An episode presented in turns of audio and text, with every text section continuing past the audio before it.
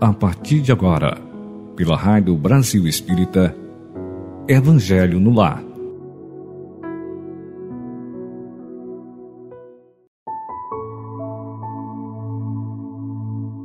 Estimados ouvintes da Rádio Brasil Espírita, bom dia, boa tarde, boa noite ou onde quer que você esteja. Neste momento, vamos procurar nos sentar em um lugar confortável, colocar perto de nós uma jarra com água para ser fluidificada pelos médicos da espiritualidade maior e começarmos mais um culto do Evangelho no lar e em nossos corações. Vamos procurar respirar profundamente, sentindo o hálito divino a nos preencher, para que nossas células entrem na harmonia do universo, para irmos de encontro a Jesus, para tranquilizar nossa mente e coração. Pedimos aos amigos espirituais que possam fazer a higienização de cada cantinho do nosso lar, retirando os miasmas, os pensamentos negativos e os possíveis irmãozinhos que possam estar nos influenciando de alguma forma, para serem conduzidos a hospitais ou locais especiais para que sejam ajudados por não saberem o que fazem a nós e a eles mesmos. Vamos então começar o nosso culto com a leitura de uma página do livro A Mensagem do Dia, de Clayton Levy, pelo espírito de irmã Sheila. E a página intitula-se Tudo Passa. És filho de Deus e faze parte da vida que pulsa no universo. Coloca tua mente acima das dores que te ferem o coração. Se fadigado, descansa na prece, onde poderás aurir energias novas. Confia no Pai e segue para a frente sem medo. No final, tudo passa, restando sempre as bênçãos do mais alto que nos envolve, agora e por toda a imortalidade. É, meus amigos e meus irmãos, tudo na vida passa. Que possamos entender que o que não passa é o amor de Deus por nós. Não vamos nos desesperar, porque tudo na vida tem o seu momento. Tudo na vida tem aquilo que necessitamos para progredir e evoluir. Vamos então fechar os nossos olhos do corpo e abrir os nossos olhos da alma para agradecer o privilégio, para agradecer as bênçãos de estarmos aqui reunidos em nome de Cristo, para termos mais um Evangelho e buscando Senhor as energias, buscando Senhor as bênçãos, a paz para dentro de nós para continuarmos em nossa caminhada e sabermos como seguir. Pedindo as bênçãos desses amigos espirituais, para que nos ajude, Senhor, a entender as lições, a refletir e a principalmente praticar o Evangelho do Cristo, porque só assim seremos pessoas melhores, mais esclarecidas, e que Jesus nos abençoe, que a espiritualidade amiga fique conosco para mais este Evangelho no lar. Que assim seja, graças a Deus. Meus amigos, vamos à leitura, à continuação do livro Jesus no Lar, que é uma obra psicografada por Francisco Cândido Xavier, pelo espírito Neio Lúcio. E hoje a lição é a de número 11, que se chama O Santo Desiludido. Inclinara-se a palestra no lar humilde de Cafarnaum para os assuntos alusivos à, devo à devoção, quando o mestre narrou com significativo tom de voz. Um venerado devoto retirou-se, em definitivo, para uma gruta isolada, em plena floresta, a pretexto de servir a Deus. Ali então ele vivia entre orações e pensamentos que julgava irrepreensíveis, e o povo, crendo tratar-se de um santo Messias, passou a reverenciá-lo com intraduzível respeito. Se alguém pretendia efetuar um negócio do mundo, dava-se pressa em buscar-lhe o parecer. Ele então, fascinado pela, pela alheia consideração, o crente, estagnado na adoração sem trabalho, supunha dever situar toda a gente em seu modo de ser, com a respeitável desculpa de conquistar o paraíso. Se um homem ativo e de boa fé lhe trazia à apreciação algum plano de serviço comercial, ponderava escandalizado: é um erro. Apague a sede de lucro que lhe ferve nas veias. Isto é ambição criminosa. Venha orar e esquecer a cobiça. Se esse ou aquele jovem lhe rogava opinião sobre o casamento, clamava aflito: é disparate. A carne está submetendo seu espírito, isso é luxúria. Venha orar e consumir o pecado. Quando um ou outro companheiro lhe implorava conselho acerca de algum elevado encargo na administração pública, exclamava compungido: É um desastre. Afaste-se da paixão pelo poder. Isto é vaidade e orgulho. Venha orar e vencer os maus pensamentos.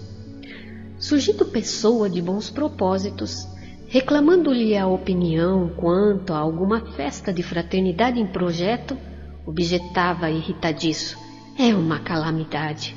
O júbilo do povo é desregramento. Fuja à desordem, vem orar, subtraindo-se à tentação. E assim, cada consulente, em vista da imensa autoridade que o santo desfrutava, se entristecia de maneira irremediável e passava a partilhar-lhe os ócios na soledade, em absoluta paralisia da alma.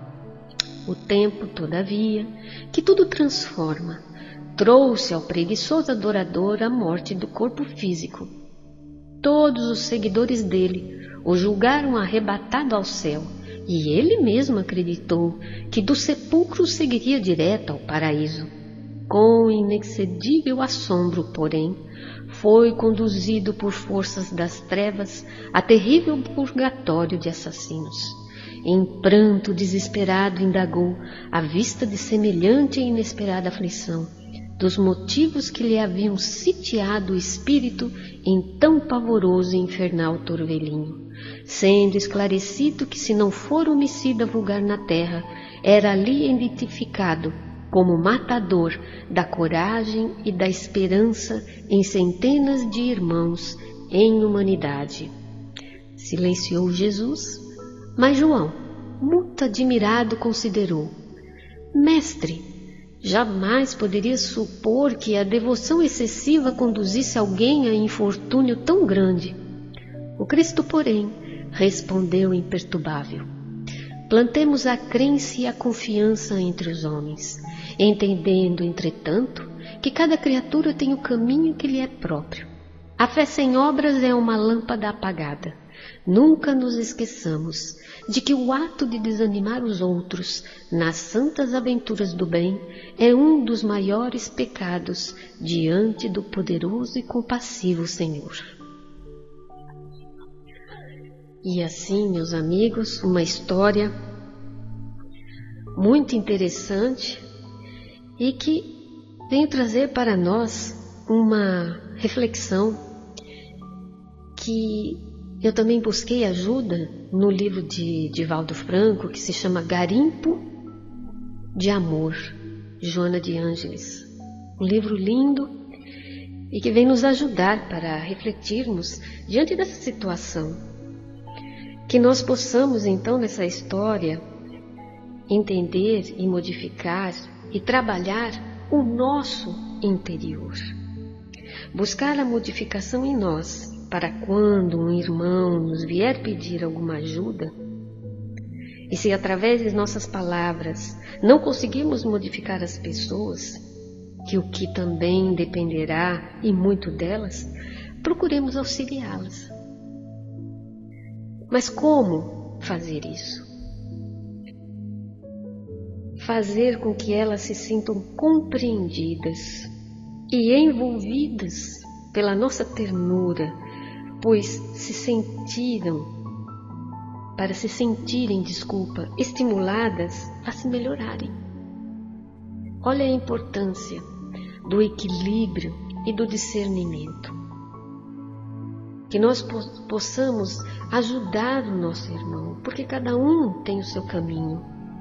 Que nós busquemos dar-lhe coragem, dar-lhe força, dar-lhe fé e esperança para sempre buscar o bem e seguir adiante com o seu intuito, para fazer o melhor à humanidade.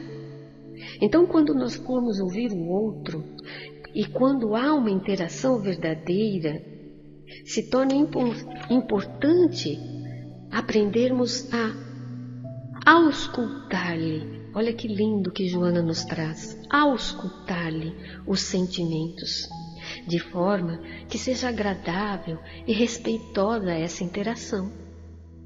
E somente através da nossa, olha que interessante, da nossa introspecção para uma autoanálise, poder-se-á descobrir os maiores desafios para a convivência correta com o nosso próximo. Assim, nós vamos entender que o nosso irmão também enfrenta situações interiores equivalentes e que e irá lhe impedir o avanço fraterno e afetuoso, assim como nós. Quantas coisas nos, nos entrava o caminho, quanta melhoria temos que fazer dentro de nós, buscando o verdadeiro equilíbrio. É uma caminhada. Então, o nosso irmão, por ele estar carregado de suspeitas, de emoções perturbadoras e intuições espirituais negativas. Ele carrega dentro dele tudo isso. E nós também.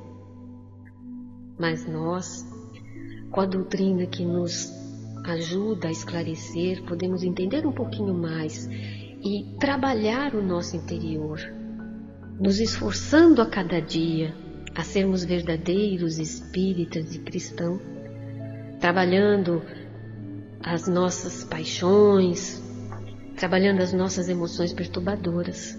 Mas este irmão vem em busca de uma ajuda, porque muitas vezes eles estão desesperados e perturbados.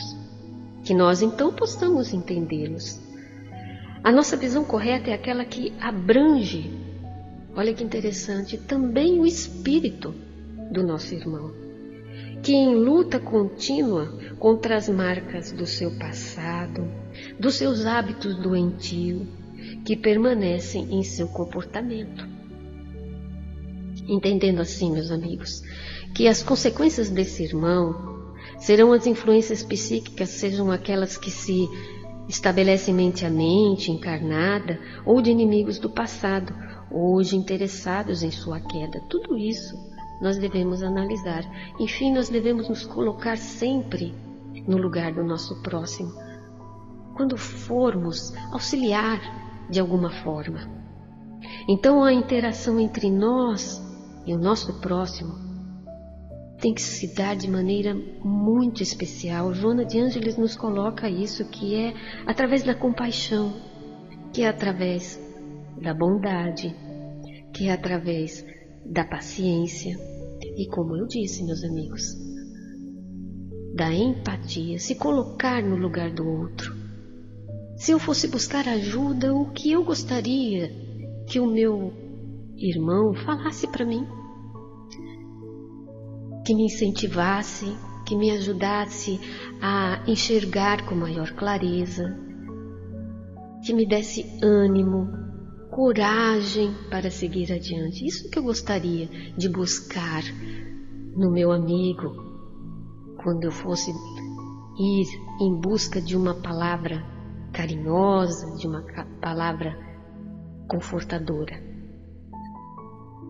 O Evangelho de Jesus, meus amigos, propõe a todos nós o que é necessário buscar para alcançar o que vale dizer que se torna indispensável o esforço que todos nós devemos empreender em favor à procura do bem, da sua instalação no íntimo e da sua interação com a humanidade. Para que não fiquemos como esse irmão, como nessa história que nem o Lúcio trouxe para nós. Esse irmão que se isolou, que vivia entre orações e pensamentos irrepreensíveis, acreditando que só ele continha a verdade, continha o certo, e ele fazia com que todos ficassem desiludidos com a sua caminhada, com a sua procura, com o seu com a sua vivência, a sua experiência, porque cada um de nós tem um caminho. Cada um de nós tem a sua experiência que passar. Que nós procuremos sempre olhar para dentro do nosso interior, buscar aquilo que devemos melhorar, mas sempre através do garimpo do amor de Jesus por nós. Eu trouxe aqui também para os amigos é, do livro Agenda Cristã, de Francisco Cândido Xavier, pelo Espírito de André Luiz, uma página muito interessante que diz: Ajude sempre. Ele fala assim: Diante da noite, não acuse as trevas, aprenda a fazer lume. Em vão condenará você o pântano, ajude-o a purificar-se. Olha que interessante, meus irmãos. Aqui é exatamente isso nessa história. Quando tem a noite, não vamos acusar que está escuro, que tem trevas. Vamos aprender a fazer aquela luzinha. Se eu estou no pântano, não vamos condená-lo, mas sim a purificá-lo, a ajudá-lo. No caminho pedregoso, não atire calhaus nos outros, transforme os calhaus em obras úteis. Não amaldiçoe o vozerio alheio, ensina alguma lição proveitosa com o silêncio. Essa, essa frase, ela é difícil, não é? É importante a gente aprender a fazer silêncio.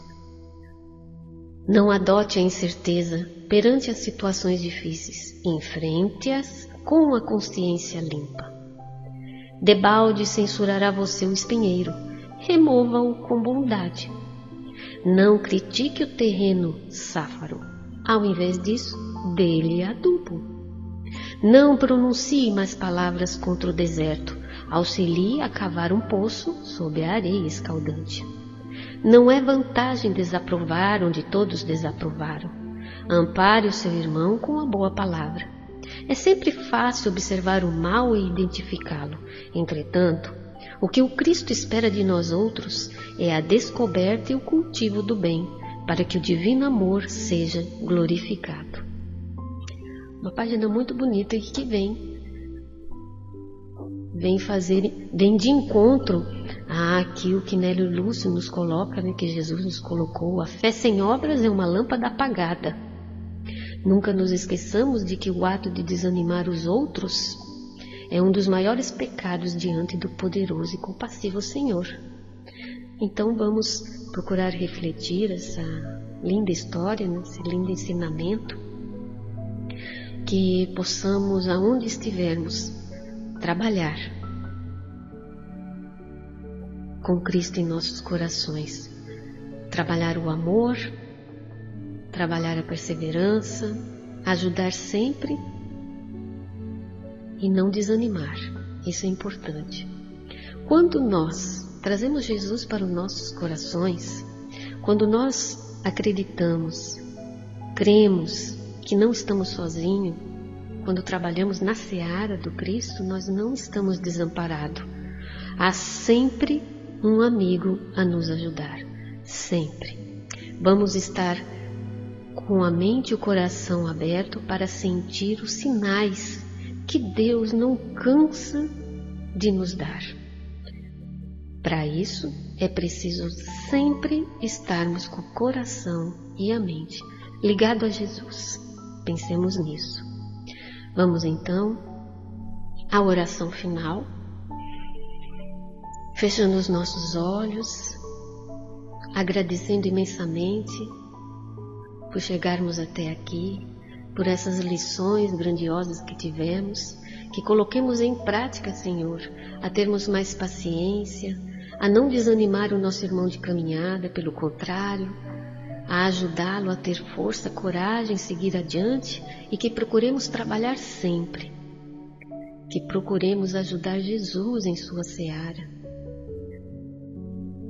Pedimos então aos amigos celestiais, Bezerra de Menezes, irmã Sheila, que venha até o nosso lar, ou aonde estivermos, para fluidificar as nossas águas, colocando nelas os remédios, os sais minerais, as vitaminas que o, que o nosso corpo, que as nossas células precisam para se restaurarem, se reconstruírem.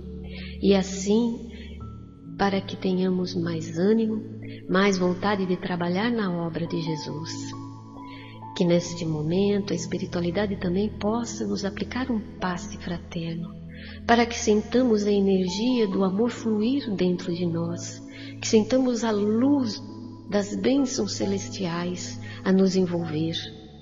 E que esse hálito divino preencha o nosso ser e nos sintamos mais leve, mais alegre diante da vida, agradecidos estarmos aqui com esta reencarnação para fazermos o melhor, para nos melhorarmos e ajudar o nosso irmão de caminhada. Procuremos orar e pedir a todos os nossos irmãos de humanidade que a guerra cesse, que as guerras de dentro de nós também cessem, que o negativismo, que os vícios sejam cessados, cancelados, trabalhados e que possamos florescer aonde estivermos, seja no solo pedregoso, seja nas trevas, que façamos luz, que plantemos, que olhemos o nosso irmão com o olhar do Cristo. Assim disse Francisco de Assis. Que possamos, Senhor, ter a coragem de trabalhar, de batalhar e corrigir as nossas imperfeições. Que possamos, Senhor, ter a paciência, a fé, de seguir adiante, de esperar o nosso irmão de caminhar e a nós mesmos que muitas vezes emperramos em nossa caminhada por não sabermos o que fazer. Mas acima de tudo, Senhor, ajude-nos a ter o discernimento, a saber o momento certo de dizer sim e de dizer não, o momento certo de silenciar diante do julgamento, das críticas e a entender esse irmão de caminhada. Que procuremos, Senhor, nos esforçar constantemente a sermos melhores do que ontem, do que hoje, do que agora. E assim, Senhor, abençoe cada canto do nosso lar, abençoe cada irmão que está inscrito em nossos cadernos de oração, a cada irmão que passa pela nossa mente neste momento, a cada irmão que está acamado, que está nos asilos, em hospitais, a cada irmão, Senhor, que sofre por algum motivo neste momento que Jesus abençoe a toda a nossa humanidade, principalmente aos nossos governantes, Senhor, que eles sejam iluminados para conduzir o seu povo da melhor forma possível, sempre nos levando ao bem e ao amor fraternal. Fique conosco, queridos amigos e irmãos, hoje, agora e sempre, graças a Deus. Muito obrigada, meus amigos, e até a próxima com Jesus em nossos corações.